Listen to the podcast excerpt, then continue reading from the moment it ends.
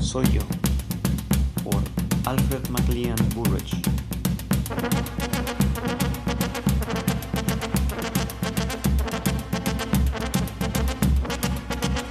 No, exclamó Jackson con una sonrisa de desaprobación. Lo lamento, no quiero fastidiar su juego y no lo haré. Porque son suficientes sin mí, pero yo no jugaré en las escondidas. Era Nochebuena y estábamos reunidos un grupo de catorce muchachos con el entusiasmo propio de la juventud. Habíamos comido bien. Era la temporada de juegos infantiles y estábamos de humor para jugarlos, es decir, todos excepto Jackson. Cuando alguien sugirió que jugáramos a las escondidas, hubo una aprobación extasiada y casi unánime. Solo la voz de él lo rechazó. No era normal que Jackson fastidiara el juego y se negara a hacer lo que los demás querían, por lo que alguien le preguntó si se sentía mal. No, contestó. Me siento perfectamente bien, gracias. Pero, añadió con una sonrisa que suavizó sin retractar la negativa directa, no voy a jugar a las escondidas. Uno de nosotros le preguntó por qué y titubeó un momento antes de contestar. Algunas veces me quedo en una casa donde murió una niña por jugar a las escondidas en la oscuridad. Ella no conocía muy bien la casa. Había una escalera de servicio con una puerta que conducía a esta. Cuando la persiguieron, abrió la puerta y saltó hasta donde pensó que era una de las alcobas, y se quebró el cuello en el fondo de la escalera. Todos nos mostramos inquietos y la señora Finley comentó ¡Qué espantoso! ¿Y tú estabas allí cuando ocurrió? Jackson movió la cabeza con mucha seriedad. No, pero sí estuve ahí cuando ocurrió otra cosa. Algo peor. No puedo imaginar que algo pueda ser peor que eso. Esto sí lo fue, afirmó Jackson estremeciéndose visiblemente. Al menos para mí. Creo que deseaba contar el cuento y buscaba que alguien lo alentara. Decidió pasar por alto unas cuantas peticiones que le parecieron carentes de urgencia y se fue por la tangente. Me pregunto si alguno de ustedes ha jugado un juego llamado Soy yo. Es mucho mejor que el juego normal de las escondidas. El nombre se deriva de la expresión familiar SMI, soy yo. Si van a jugar algo por ese estilo, quizá les interese jugar este. Les diré las reglas. Se le da a cada jugador una hoja de papel. Todas las hojas están en blanco, excepto una donde está escrito soy yo. Nadie sabe quién es soy yo, excepto él mismo o la misma soy yo, según sea el caso. Se apagan las luces y soy yo sale del cuarto y después de un rato los demás jugadores van a buscarlo sin saber exactamente a quién buscan. Un jugador que se encuentra a otro lo reta con las palabras soy yo y el otro jugador, si no es el interesado, contesta soy yo. El verdadero soy yo no contesta cuando se le reta y el segundo jugador permanece callado junto a él. Pronto serán descubiertos por un tercer jugador el que, habiendo retado sin recibir respuesta, se encadenará a los primeros dos. Esto continúa hasta que todos los jugadores hayan formado una cadena y el último tendrá que pagar con una prenda. Es un buen juego, alegre y con gritos, y en una casa grande con frecuencia lleva mucho tiempo completar la cadena. Quizá quieran jugarlo y yo pagaré mi prenda y fumaré uno de los excelentes puros de Tim aquí junto a la chimenea hasta que se cansen. Comenté que me parecía un buen juego y le pregunté a Jackson si lo había jugado. Sí, contestó. Lo jugué en la casa que les mencioné. ¿Y ahí estaba ella? ¿La muchacha que se quebró? No, no, interrumpió la señora Fernley. Nos acaba de decir que él no estaba presente cuando ocurrió. Jackson lo pensó. No sé si ella estaba allí o no. Creo que sí. Sé que éramos trece, y solo debieron haber doce. Y juro que no sabía su nombre, o me hubiera vuelto loco cuando escuché ese murmullo en la oscuridad. No, yo no jugaré ese juego, ni ningún otro parecido. Acabó con mis nervios durante un tiempo y no puedo darme el lujo de tomar unas largas vacaciones.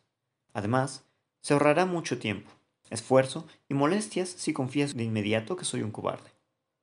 Tim Bowes, el mejor de los anfitriones, nos lanzó una sonrisa significativa, guiñando un ojo. Me parece que vamos a escuchar una historia, anunció Tim. Ciertamente, sí hay una historia, admitió Jackson. Pero no sé si quiera contárselas. Se detuvo y levantó los hombros. Bueno, tendrás que pagar una prenda en lugar de jugar. Está bien, pero por favor, no sean duros conmigo. No se trata de simple necedad de mi parte. Paga por adelantado, pidió Tim. Con eso se asegura la honestidad y fomenta los buenos sentimientos. En consecuencia, tu castigo consiste en narrar la historia ahora mismo. Y a continuación, tenemos la historia de Jackson, que yo no he corregido y la paso sin comentario a un público más numeroso. Estoy seguro de que algunos de ustedes han visto a los Sangston, Christopher y su esposa. Son mis parientes lejanos, por lo menos Violeta Sangston. Hace aproximadamente ocho años compraron una casa en los terrenos bajos entre el norte y el sur, en el límite de Surrey y Sussex, y hace cinco años me invitaron a pasar la Navidad con ellos. Era una casa muy vieja, no sé con exactitud de qué época, y ciertamente merecía el epíteto de ser una casa sin orden ni concierto. No era particularmente grande, pero el arquitecto original, quien quiera que haya sido, no se preocupó mucho por economizar espacio y en un principio era muy fácil perderse en ella.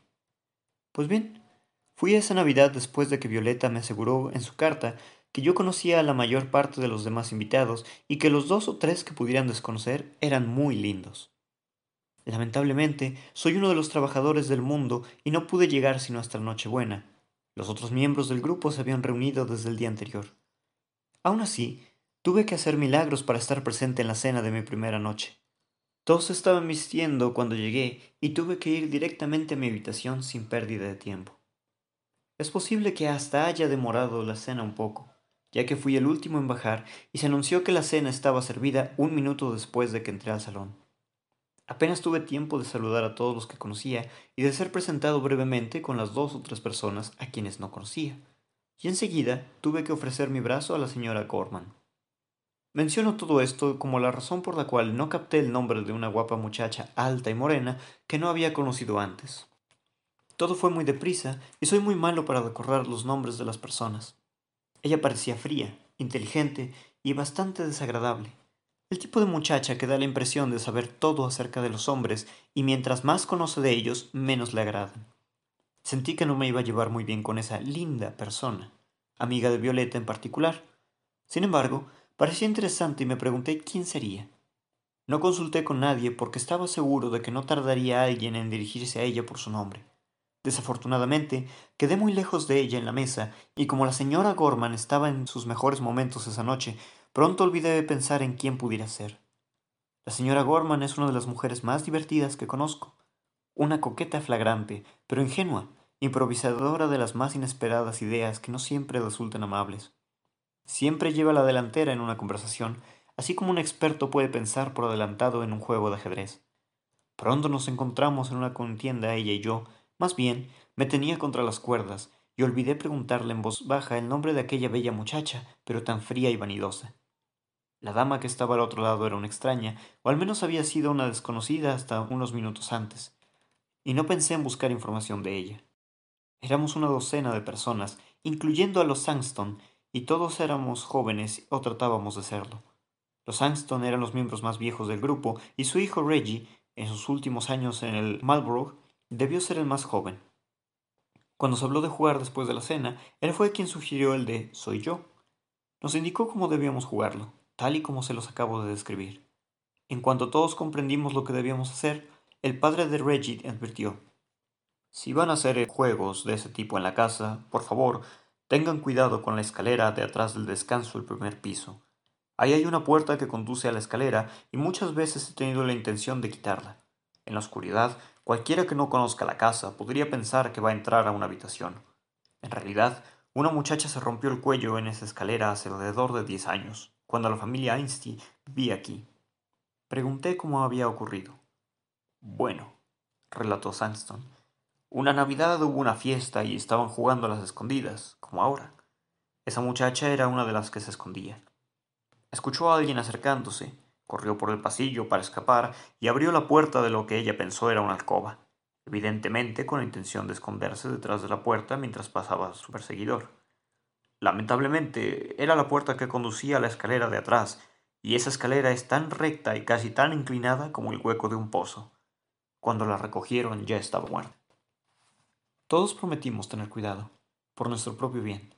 La señora Gorman dijo que estaba segura de que nada le sucedería a ella, puesto que estaba asegurada por tres diferentes compañías y su pariente más cercano era un hermano cuya continua mala suerte era proverbial en su familia. Sabrán que ninguno de nosotros habíamos conocido a la desdichada chica y la tragedia había ocurrido diez años antes, por lo que no había necesidad de entristecernos ni preocuparnos. Pues bien, comenzamos el juego casi inmediatamente después de la cena.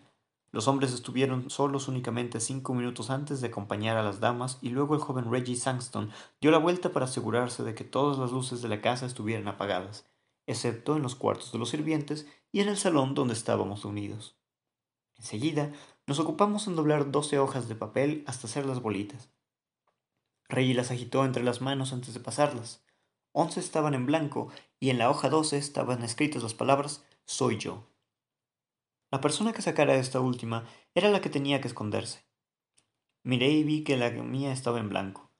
Momentos después se apagaron las luces eléctricas y en la oscuridad escuché a alguien levantarse y deslizarse hasta la puerta. Después de un par de minutos, alguien dio la señal y todos corrimos hacia la puerta. Por mi parte, no tenía la menor idea de quién entre el grupo era soy yo. Durante cinco o diez minutos todos corríamos de un lado a otro por los pasillos, entrando y saliendo de los cuartos, retándonos unos a otros diciendo Soy yo, soy yo. Al rato, la gritería y las carreras disminuyeron y supuse que ya habían encontrado a Soy yo. Así me encontré una cadena de personas sentadas muy quietas y conteniendo la respiración en una escalera estrecha que conducía a una fila de desvanes. Rápidamente me uní a la cadena después de retar y habiéndoseme contestado con el silencio. Poco después llegaron otros dos rezagados, echando carreras para no ser el último. Sangston era uno de ellos.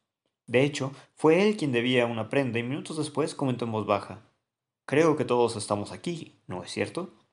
Encendió un cerillo, miró por el hueco de la escalera y comenzó a contar. No fue difícil, a pesar de que casi habíamos llenado la escalera, ya que estábamos sentados todos en un escalón arriba del otro y se veían nuestras cabezas. Nueve, diez, once, doce, trece, concluyó y luego se rió. Caramba, no sobra uno. El cerillo se había apagado y entonces encendió otro y comenzó a contar. Llegó hasta doce y luego exclamó Hay trece personas aquí y aún no me he contado yo. Tonterías, me burlé. Probablemente comenzaste contigo mismo y ahora quieres contar dos veces. Sacó la linterna de pilas de su hijo, la cual daba una luz brillante y firme, y todos empezamos a contar. Por supuesto, éramos doce. Sanston rió. Bueno, dijo. Hubiera jurado que conté trece dos veces. Desde la mitad de la escalera llegó la voz de Violeta Sanston con un tono nervioso. Me pareció que alguien estaba sentado dos escalones arriba de mí. ¿Ha subido usted, capitán Ransom? Ransom contestó que no. También dijo que le había parecido que alguien estaba sentado entre Violeta y él. Por un momento hubo algo incómodo en el ambiente, una pequeña onda fría que nos llegó a todos. Durante ese instante creo que a todos nos pareció que algo extraño y desagradable había ocurrido y era probable que volviera a suceder. Luego, todos nos burlamos de nosotros mismos y nos sentimos bien de nuevo. Éramos doce y solo podía haber doce y no había discusión. Todavía riéndonos, marchamos al salón para comenzar el juego otra vez. Acompáñenos la próxima semana para conocer el desenlace de este cuento.